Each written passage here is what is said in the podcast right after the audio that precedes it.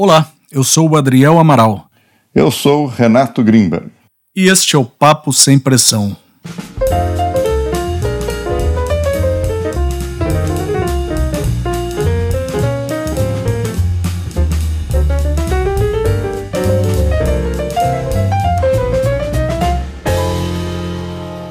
Hoje nós conversaremos com a Ana Cristina Irata Barros e eu posso até dizer que a Ana é. Vamos lá, Ana, me ajuda. Você é especialista sênior em governança no Banco Mundial, em Washington, nos Estados Unidos, não é isso? É isso. É. Mas, na verdade, eu convidei a, a Ana ou a Kitty para conversar com é, a gente. Eu ia falar a primeira uma... vez que você me chama de Ana, Adriel. Eu tô de Ana, já estranhou. é, então é isso, é, pois é. Eu chamei porque a Ana é uma querida amiga e muito boa de papo. Então acho que a conversa vai ser muito legal aqui hoje. Muito bem-vinda ao Papo Sem Pressão, é um prazer tê-la aqui, Kitty. Muito obrigada, é uma honra estar aqui com vocês. Legal Renato, te conhecer tá também, Ana. Ah, Agora, mas você falou, a apelido vai ter que explicar, né, Adriel? Por que, que é Kitty? Do Hello Kitty, é isso? É, ela é. que vai ter que dizer, porque ela já chegou com esse apelido entendeu? Já se apresentou é... assim, 20, mais de 20 anos atrás. Não, não tem a ver com Hello Kitty. Na realidade, foi meu pai que me deu esse apelido. E desde que eu me entendo por gente, na realidade, eu fui saber que meu nome é, não era Kitty quando eu tinha três anos. Excelente. Muito quando bom isso. Eu estava no prézinho, eu estava em Brasília, estava no prézinho, chegou um fotógrafo para tirar foto né, da turma, ele estava chamando cada aluno. Aí ele chamou Ana Cristina. e eu lá, né? aí, aí a professora falou: vai lá, vai lá, você. Eu falei: não, chamou Ana Cristina. Não, é você. Aí foi Muito nesse bom. momento que eu soube que o meu nome era Ana Cristina. então, pois é, realmente eu nunca tinha te chamado de Ana e é, é Kitty. E Kitty, é, na, há algumas semanas, quando a gente estava trocando mensagens por WhatsApp, ou áudios por WhatsApp, você me falou de uma situação que está te causando muito estresse aí, né, no, nos Estados Unidos, onde você mora, é, que foi a, a, adoção de um filhote de cachorro por você e a Dani, sua filha, né? É. Eu queria que você contasse um pouquinho dessa história pra gente, porque parece uma brincadeira, mas realmente pode ser uma fonte de estresse. fala assim, é ridículo. mas, eu, é, mas é exatamente essa a ideia da conversa. Você, e parece, parece uma brincadeira, claro, né, mas você tinha comentado comigo isso, que ele não estava te deixando dormir durante a noite e você estava tendo problemas de ansiedade, já estava ganhando peso, né, estava com, com o organismo todo desregulado. Então, quer dizer, é uma brincadeira, mas que pode acabar tendo consequências mais sérias, né? É, um, é uma mistura, uma conjunção, né? Eu acho que se talvez fosse só o cachorro, né, e o, todo o resto tivesse assim de flores e maravilhas, tudo bem, entendeu? Agora, um filhote de cachorro num contexto de pandemia, com um trabalho super é, que demanda muito, entendeu? Aí complica. Renato, eu não sei, Renato, eu vamos lá, Renato. A, a, sua análise do caso, Renato. É curioso, né? Mas uh, acho que um ponto aí que, que é importante que, que a Ana falou é que o negócio do sono, né? E que acontece também com, com o bebê, né? Com o bebê humano, né? Que a, a mãe às vezes começa a ter menos sono e os, a falta de sono começa a desencadear problemas, né? Até a depressão, muitas vezes, um dos sintomas da depressão é a falta de sono, e chega um ponto que o médico não sabe se a falta de sono gerou a depressão ou a depressão está gerando falta de sono e vira um Exatamente. ciclo, um círculo ou um ciclo na linguagem mais informal, é vicioso, né? Que é muito perverso, né? Então é curioso que a gente está brincando aqui, ah, putz, uma coisa super legal, um cachorrinho e tal, mas no começo dá muito trabalho mesmo, porque você está o tempo todo ali, e isso pode desencadear. E como a Ana falou, um trabalho estressante, que, né, ou, um período aquilo, esse junção de fatores pode levar a síndrome do burnout, alguma coisa assim. Porque aí o ponto, né, é que algumas pessoas falam, mas peraí, isso é de sacanagem, isso aí é uma besteira. Mas o ponto é como impacta as pessoas, porque para outra pessoa que nunca teve cachorrinho pequeno, fala, isso aí é uma besteira. Mas você está o tempo todo é, ali, né, é. naquele, a, a, vamos dizer assim, ativo, isso pode causar. E, e, aí você tocou num ponto bem importante, que foi a continuação da, da conversa que a gente teve, né, Kit? É, na, acho que faz umas duas semanas, que você me falou isso, que às vezes você, se, você chega a uma situação de estresse bastante aguda, assim, né, difícil de lidar, mas a gente está numa pandemia. Quer dizer, tem gente morrendo por aí, tem gente sem oxigênio, e aí é, você começa a se sentir culpada, né? Por se sentir estresse por coisas que parecem ser tão banais. É como se a gente estivesse num momento em que ninguém tem muito direito de, de, de, se sentir estressado, de se sentir ansioso, de se sentir deprimido, porque tem coisa muito pior acontecendo, né? Não, não tem uma, relativa, uma relativização. Não é isso?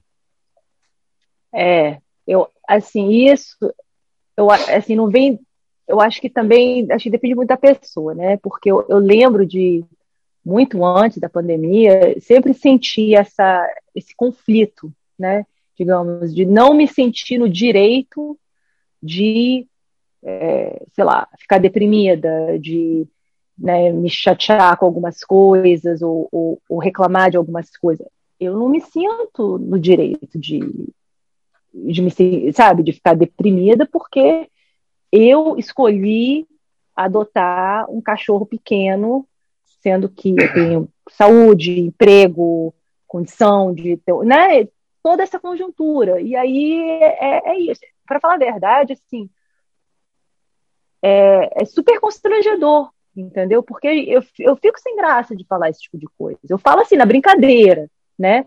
Mas assim, de falar assim, olha, realmente eu tô porque isso, quando você não dorme, tem uma série de, de consequências, que nem o Renato falou, entendeu? É, eu, eu me identifiquei muito com isso, eu quero até fazer uma pergunta para o Renato também, porque eu e minha mulher, a gente já tinha conversado bastante sobre isso aqui em casa. Né? Tá tumultuado, nós somos cinco dentro de uma casa pequena, uma criança de um ano, uma criança de três anos e meio, assim, muita energia, muita confusão, para a gente às vezes é bem pesado.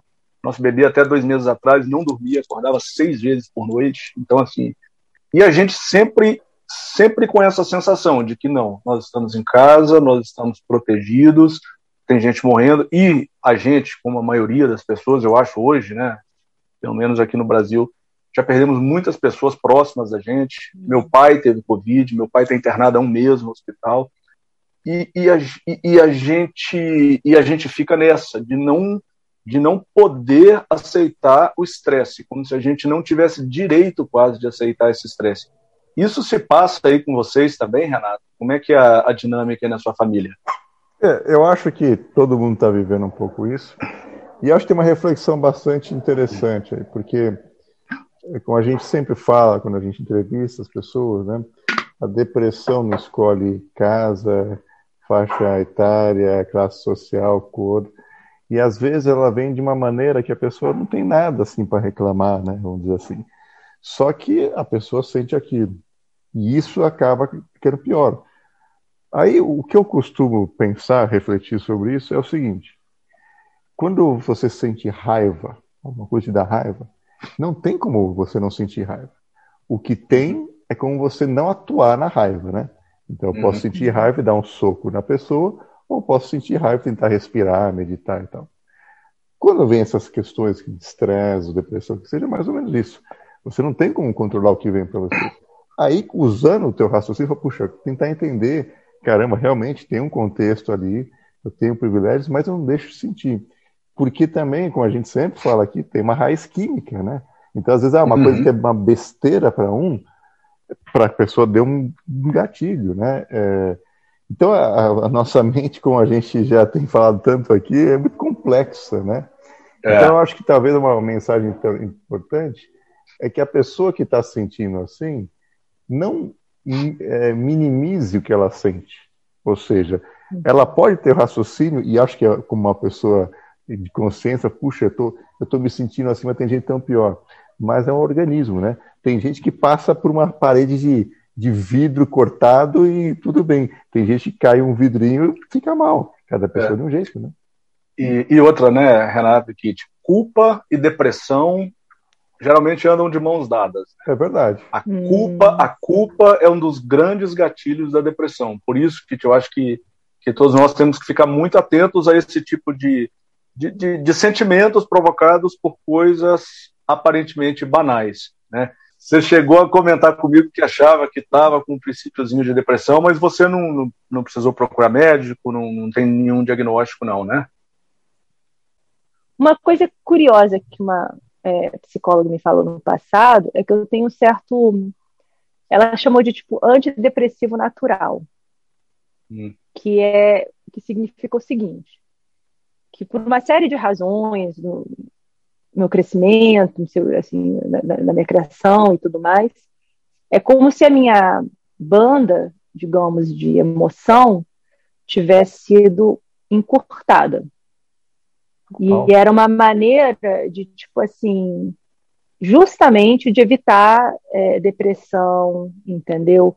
E, e ficar deprimida e, e ficar é, chateada com toda o que eu estava vivenciando naque, naquela época, assim, na, da minha adolescência e tudo mais.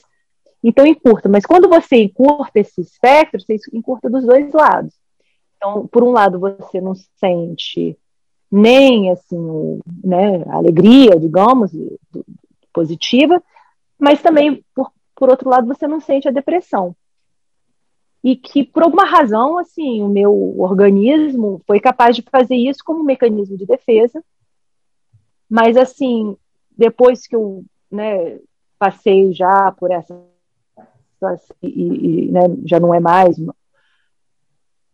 eu, eu não consegui muito que ampliar aquilo, entendeu? Que curioso isso, né, Ana? Porque. Interessante.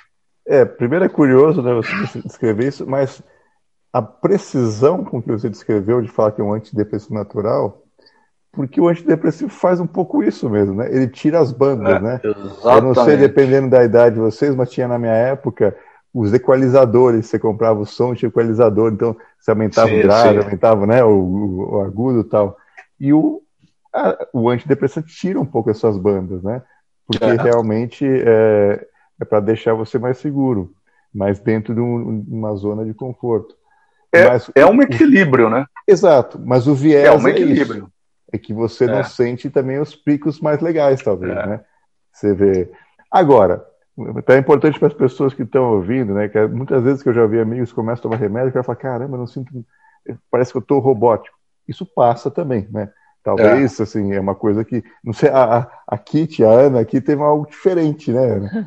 Que, agora, como é que você, a é. pergunta aqui, fiquei curioso, como é que você sabe se você não está sentindo os picos? Como é que você pode avaliar isso?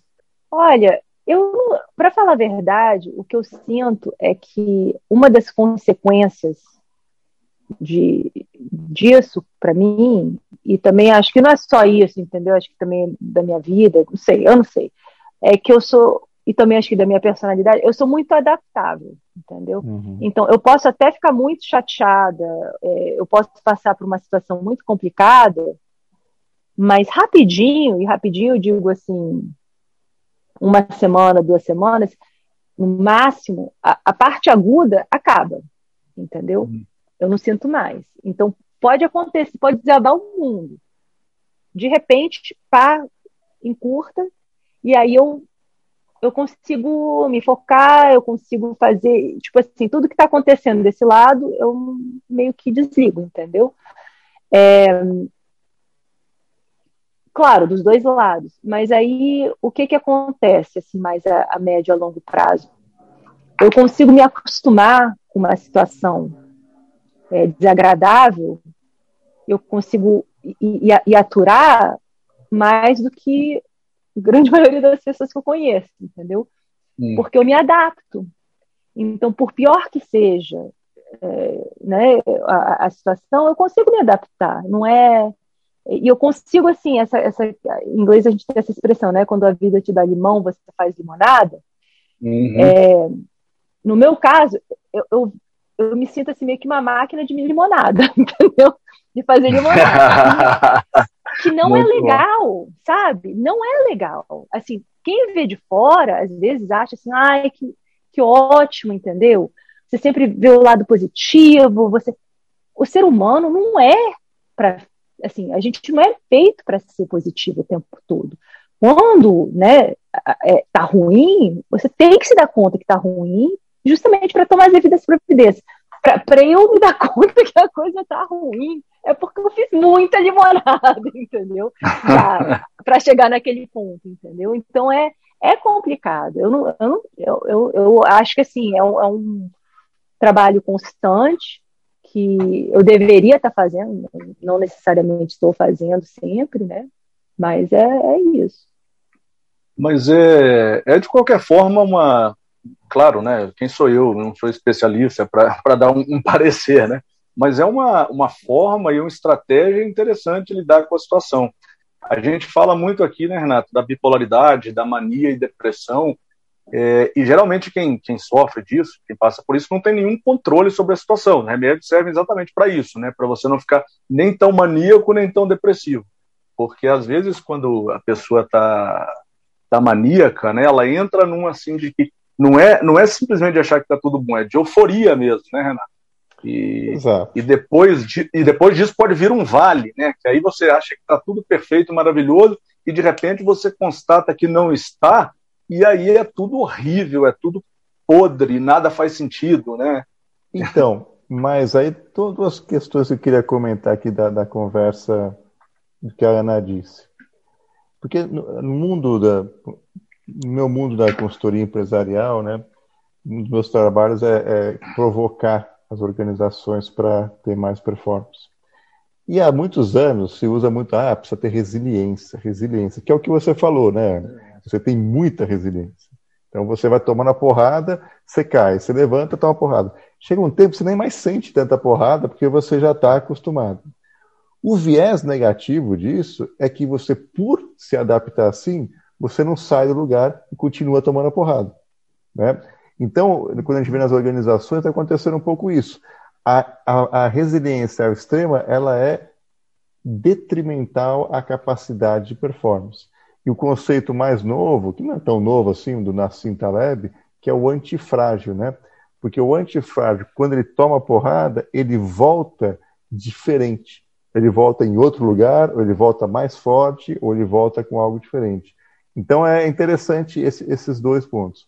E o segundo ponto que eu queria falar, que também é, não é que não é bom ter os extremos, o problema do processo depressivo, mania bipolar, é que a pessoa não tem freio, é como se ela tivesse desgovernada. Exatamente. até usando é, né, uma frase bíblica do Apocalipse, está lá, e Deus vomitará os mornos. Ninguém gosta de gente morna que está ali no, no meio. O problema é você saber ir e voltar, né? O problema é isso. É, Quando você está com um processo desse, você não consegue voltar. Então é isso que a gente tem que ter essa capacidade. É. Né? E, e, o perigo está aí, né? Exatamente. Mas será que é, é, Será que também não é uma questão, digamos, sociocultural, de também não apreciar o, o ruim? Porque hum. tem um. Depois, eu não tenho aqui agora a mão, mas depois eu, eu mando para vocês. Tem um poema muito lindo que eu, do, do Khalil Gibran, eu uhum. vou massacrar, com certeza. mas, mas, basicamente, ele fala assim de você só. Basicamente, o, o, o, o resumo da ópera é tipo assim: você só consegue dar valor ao bom quando você vivenciou o ruim. Então, assim, você, quando você faz, por exemplo, um instrumento, né, um violão, acho que ele estava falando de violão, violino, não sei o quê, que você tira vai tirando as camadas de, de madeira que vai fazer o som bonito, mas você tem que tirar, você tem aquela, aquela sabe, aquela, aquele ato de realmente, né, é, retirar tudo aquilo e colocar para fora e aí para poder encher, entendeu? De algo positivo. Então, eu acho que é, essa questão de sobrevalorizar o, o bom, então, o feliz, por exemplo, a felicidade, por consequência, você também está sobrevalorizando, você não é sobrevalorizando, a, a, a contrapartida dessa é que você também precisa sofrer. Porque não existe felicidade. É, senão é aquela felicidade boba, entendeu? Daquele, do, do, do, do, ignorante, entendeu? Aquele ignorance is bliss. Não é uhum. aquela, aquela, ver, aquela verdadeira é alegria. Entendeu? É, é, exatamente. Então, assim, é, é aquela questão de você, para se sentir realmente feliz, você tem que ter passado pela infelicidade, porque senão, para mim, pelo menos, eu, eu não creio que seria uma, uma felicidade pura, digamos. Falando dessa questão sociocultural, Kit, é, você, você é responsável por uma região da África no Banco Mundial, né? Que região é? Ó, na realidade, assim, é, não é nem responsável, né? eu trabalho com governança, é, então, eu trabalho em alguns países que são basicamente no leste, são alguns países lusófonos, né? É, sul, centro, leste do, da África. Tipo uhum. Angola, São Tomé, Moçambique, aí alguns outros também é, de, de língua inglesa mas mais Angola, São Tomé. Você já comentou comigo que adora a África, né? Que tem até vontade de, de repente, se mudar para Angola, passar um tempo lá. E aí eu te pergunto, você tocou nessa questão da, da felicidade, da, da ignorância ser uma bênção, da questão sociocultural. Como que você vê a África no meio de tudo isso? Assim, o que, o que, que a África te ensinou? É, é que noção de, de, de felicidade e de, de bem-estar a, a, África te mostrou ou não te mostrou? E te Olha, mostra? Pr primeiramente, eu teria que dizer que, apesar de os próprios africanos terem essa, né, essa questão de união africana e tudo mais, a, a, sensação que eu tenho é que quanto mais eu conheço da África, mais eu me dou conta que eu não sei nada da África, né? Porque tem tanta uhum. nuance. Então, assim, tem três, digamos, grandes Áfricas, tem a, a, ou duas na realidade, mas aí tem a lusófona também, um paísinho que fala espanhol, mas, né, tem a, a anglófona e a francófona, que são bem diferentes, assim, de modo geral, que eu vejo. E e aí depois você vê que assim o nosso conceito, assim, ah, se fala assim, Angola ou, ou ainda mais em alguns outros é, países, você fala dos países, né, que é uma, é um, assim, uma construção muito ocidental, né, porque na realidade dentro daquele país, é, assim para fazer uma comparação, assim, digamos, é mais tipo Espanha, entendeu? Que a Catalunha se sente a Catalunha, entendeu? No, uhum. Às vezes o, o, o, não se sente assim espanhol. E a mesma é mais ou menos a mesma é, o que eu vejo na África, né? Em alguns países mais, em alguns países menos. Então, primeiramente isso. Eu não sou assim especialista. Tem dois anos que tô, três anos que eu estou trabalhando lá. O que eu sinto, e, eu, e, aí nesse caso eu vou falar mais de Angola e São Tomé, que são os países assim, que eu conheço melhor, mais Angola, para falar a verdade. É, o que eu sinto é que é um país tão sofrido que a gente, sem, sem ir, sem conhecer, sem conversar, é, é muito difícil sentir o que.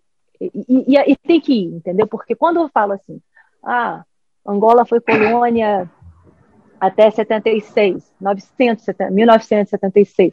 E aí depois teve uma guerra civil, aí depois teve eh, sempre teve só um partido, não sei o que lá, e que as pessoas, entendeu? É, só gente da nossa idade, né? Eu tô com 40, vou fazer 48 anos, pessoas só nos últimos, sei lá, 15 anos que tem um, um, um pouco de estabilidade, entendeu? é muito duro, muita gente viveu, a maior parte das pessoas que, você, que eu interajo, assim, que trabalham agora no governo, eles passaram toda a infância fora, entendeu? Porque o país estava em guerra civil. É, então, eu falo isso e imagino o quê, né? Você imagina um povo duro, desconfiado, né, sofrido, mas é o contrário, assim, é, são pessoas alegres, são pessoas leves, é, eu trabalhei muito, eu já, já tenho quase, sei lá, 20 anos praticamente que eu trabalho no Banco Mundial. E a primeira vez que eu trabalho na África. E se depender de mim, eu não saio nunca mais. Porque, assim, eu sinto que para isso que eu tô lá, entendeu? Eu quis, eu, eu trabalho no Banco Mundial porque eu, eu, realmente queria, entendeu? Eu queria trabalhar com desenvolvimento, eu queria é, ajudar, assim, não salvar o mundo, mas eu queria trabalhar para isso, queria me esforçar para isso. E eu trabalhei em várias regiões, mas eu não sentia isso. Na África, eu sinto que eu posso fazer uma diferença, entendeu? Isso também ajuda, é, é um, é um medicamento, né? Quer dizer, você está com um propósito. E aí imagino também que, claro, no dia a dia, nunca fui para Angola, mas imagino que se a gente fala de, de pobreza, miséria aqui no Brasil, imagino que Angola é muito pior, né? Então você vê as pessoas com dificuldades e meio que superando isso e sorrindo, né? Isso também traz inspiração e traz é, um alento, né? Porque realmente o espírito humano é maior do que qualquer coisa, né? Agora, aí eu fico curioso, né? Da onde veio essa tua desejo esse, de fazer esse propósito de, de ir para a África, uma moça brasileira, assim, não é o mais normal, né? Eu não sei, eu não sei te responder. A única coisa que eu sei é que eu lembro super bem. Eu tinha uns 15 anos, mais ou menos. Eu estava, eu cresci aqui nos Estados Unidos, né? Então, na época eu estava morando aqui. E foi um, uma ONG para minha escola fazer uma apresentação e era um trabalho humanitário, né, que eles faziam. E aí um dos, dos projetos era tipo ajudar com coisa de higiene pessoal nas favelas do Rio de Janeiro. Isso era no início, no final dos, não, é, meados para final dos anos 80, tá? Aí eu fiquei super animada é, cheguei em casa, contei para minha mãe que eu queria ir para o Rio é, trabalhar na favela durante um, um mês, né? Sei lá quanto tempo. É, a minha mãe, eu fiquei tão pé da vida com ela. Ela falou assim, Kit, se você quer ir para o Brasil, você vai para o Brasil, ué. Todo ano você vai para o Brasil, você vê sua avó, você vê sua, seus primos, assim, tipo, você não tem que ir para favela, entendeu? Falei, não, mas é, é para isso que eu quero, eu quero ir justamente para fazer isso. Né? E ela não me deixou. Ela não me deixou. Eu fiquei super chateada. Eu lembro que eu até conversei, foi com a minha madrinha, é, que, é, que já faleceu, e eu lembro que eu conversei com ela, e ela falou assim: Kit, se você quer ajudar alguém, é, ajuda quem está perto de você.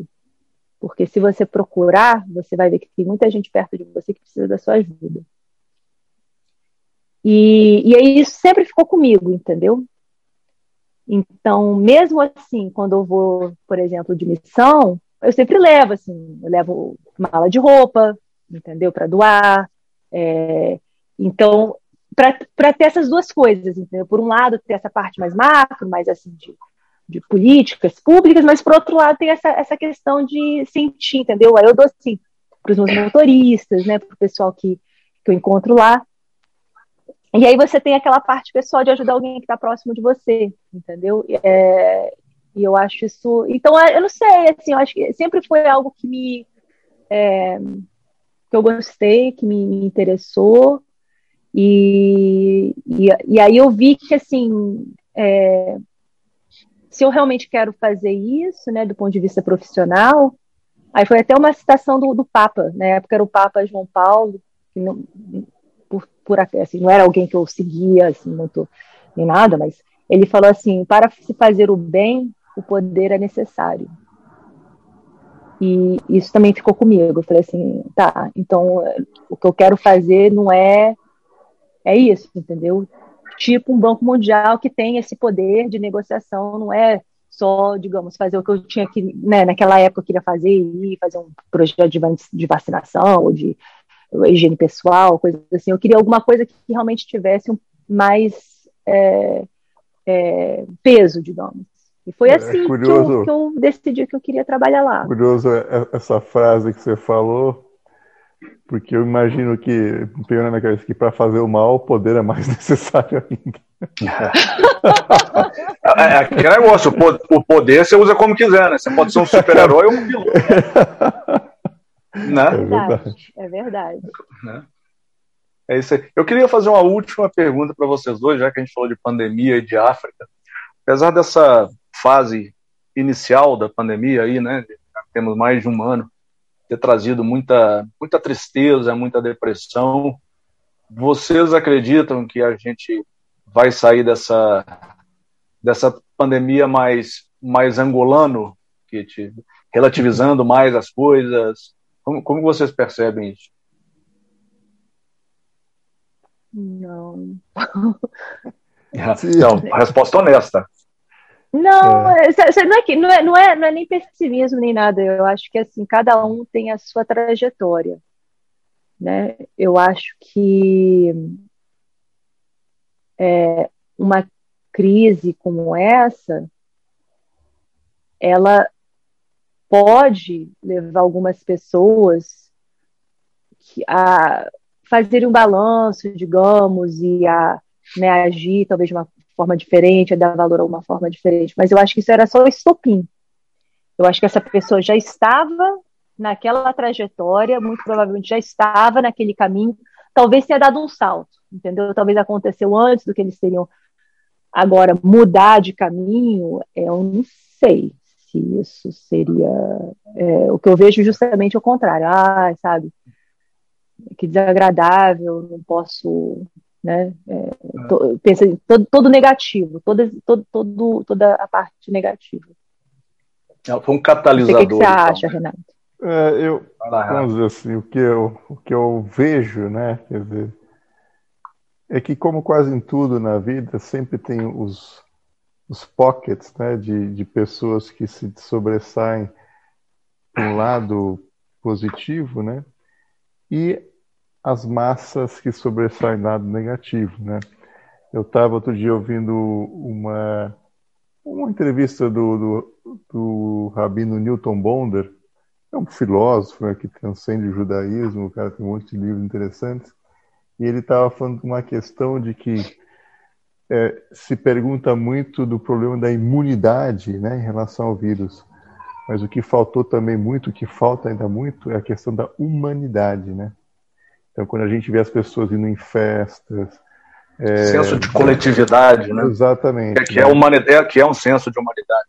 Exatamente. Então, por outro lado, você vê pessoas que o cara, outro dia, o cara dormia para fora para não ter risco para a mãe dele, né? Quer dizer, aí você vê aquelas pessoas que vão a milha extra, né, para realmente respeitar o, o, próximo, né?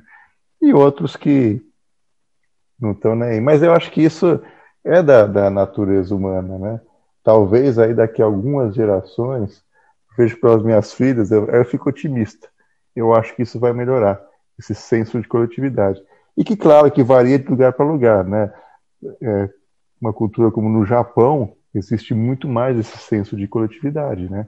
Eu me lembro de contar uma história quando teve o terremoto, quando teve o tsunami com a, a, a é, Fukushima, né, que teve um grande problema as pessoas encontravam dinheiro cash no chão e levavam à prefeitura porque acharam esse dinheiro. Né? não dá nem para identificar o dono, né? mas está dando para o bem coletivo. Quer dizer, é, para nós brasileiros, infelizmente, eu, eu amo o meu país, mas tenho que reconhecer, isso é um conceito assim surreal. Isso é mais uma coisa que pensar em, em física nuclear, entendeu? Porque, rapaz, vou juntar dinheiro no chão, eu vou dar para a prefeitura. Você estava falando do poder, a gente estava falando do poder, né? Dizem que o poder não corrompe, revela. Então talvez é. a, a pandemia revele também, né? É, eu acho que é por aí. Vejam-se os esquemas de corrupção no Brasil, né? Aproveitando-se é, da é, pandemia. Essas enfermeiras que roubaram a vacina para vacinar os empresários, quer dizer. É, por exemplo, se, se a gente não visse isso, eu estaria um pouquinho mais otimista, mas realmente vendo isso dá um pouquinho de, de enjoo. Mas assim, não é, eu, eu não, é, não é nem que eu não seja otimista ou, pessimista. Eu, eu, só acho que é, não é necessariamente uma pandemia ou qualquer por maior que seja, né? Que no final das contas, assim, todas essas sociedades são, é, são pessoas, né, Gabriel? Então, assim, cada um é cada um. Isso é piada interna, tá, Renata? É. é, então, assim, é, então, né, natureza humana de agregar e ver. Mas eu, e aí, aí você estava comentando desse rabino, acho que foi no, no Talmud, que tem um. Eu tive um professor de ética que citou um, um, uma parte do Talmud que falou assim, também eu vou massacrar, então, talvez você saiba melhor, mas tipo assim, o, o, a pessoa, assim, a, digamos, uma pessoa tipo eu, que vê uma, que fica muito emocionada, digamos, com a, a miséria, e aí vai e dá dinheiro para aquela pessoa, ajuda aquela pessoa. Isso não é necessariamente isso não quer dizer que eu seja uma boa não. pessoa. Isso quer dizer ah, que isso me comove, tá? Só. Sim. O fato de eu dar dinheiro é, é porque, bom, é, isso me comove. Agora, o que, que acontece? As pessoas assim, ah, e te, legal, e te né? causa uma tá sensação de desconforto, né? Te causa uma sensação Exatamente. de desconforto, então você possa ou, resolver ou amenizar. Que eu, que eu me sinta, entendeu? Agora, o bom, é, eu não lembro se estava falando que era o bom judeu, o bom cidadão, o bom o que seja, era a pessoa que não sente nada e mesmo assim, vai e ajuda a pessoa por dever, por sensação de dever, entendeu? Que é a coisa certa a se fazer. Então, eu acho que é muito difícil, assim, eu acho que em todas as, é, as culturas e tem gente que faz a, tem uma mistura das coisas, entendeu? Então, acho que às vezes a, a gente critica muito o, o, o brasileiro, até porque está tá muito próximo da gente, a gente tende a, a criticar, né? Conhece ah. melhor e critica mais, mas eu vejo assim, é, aqui, por exemplo, tanto de gente que, que furou fila para tomar vacina, não está no gibi, entendeu? É, então, assim, e por quê? Porque não tinha nenhum tipo de policiamento, digamos. Né? As pessoas seguem as regras porque tem alguém, normalmente aqui sempre tem, né, aquele enforcement lá para ver se realmente está seguindo, se não está. Quando não tem isso, a pessoa faz o que quer. Então não é uma questão da pessoa ser mais correta, da pessoa, é simplesmente que tem algum agente lá sabendo como é né, a, o comportamento das pessoas, faz com que é, mude esse comportamento. Né? Hum. É, então eu acho que é mais ou menos é, é mais ou menos isso. Essa pessoa do Talmud que vê, que não sente nada. Isso é raridade, você não pode contar com essa pessoa. Entendeu? Não pode. Assim, Mas isso, é, isso é né? o, o, ponto disso, né, que na verdade isso é o tzedakah, que em hebraico tzeder vem de justiça, tzedakah, que alguns traduzem como caridade, mas na verdade significa justiça social. Que você não está fazendo caridade, você está simplesmente equilibrando as coisas. Então eu não preciso sentir nenhum tipo de emoção para ser justo. Né? A emoção uhum. é, pode ser ou não. E, e num, num, aqui ficou bem filosófico, mas uma, uma, uma, questão que eu às vezes provoco meus amigos é, mais religiosos, cristãos, que sejam, é que eu digo, a verdadeira pessoa moral só pode ser ateu.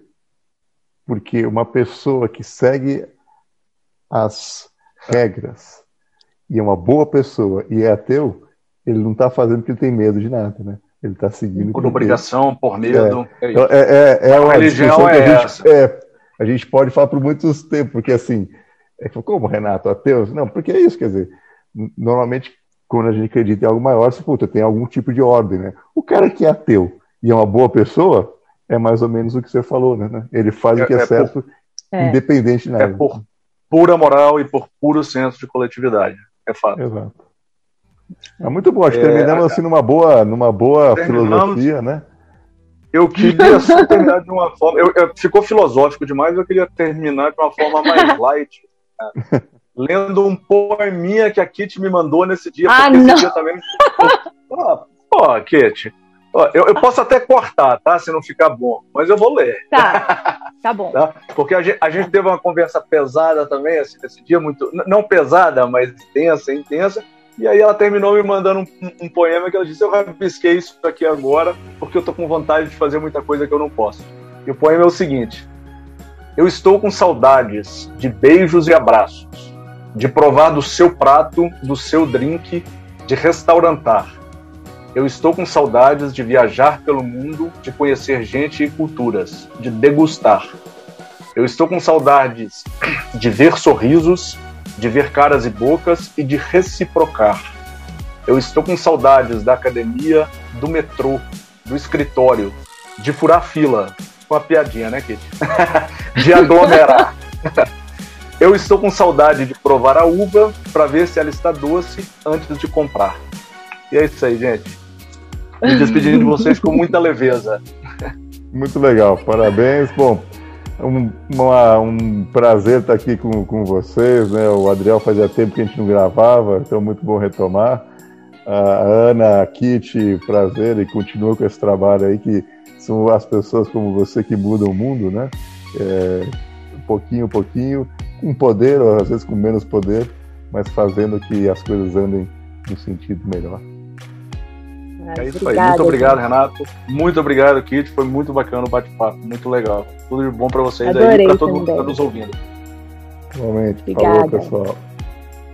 Tchau, tchau.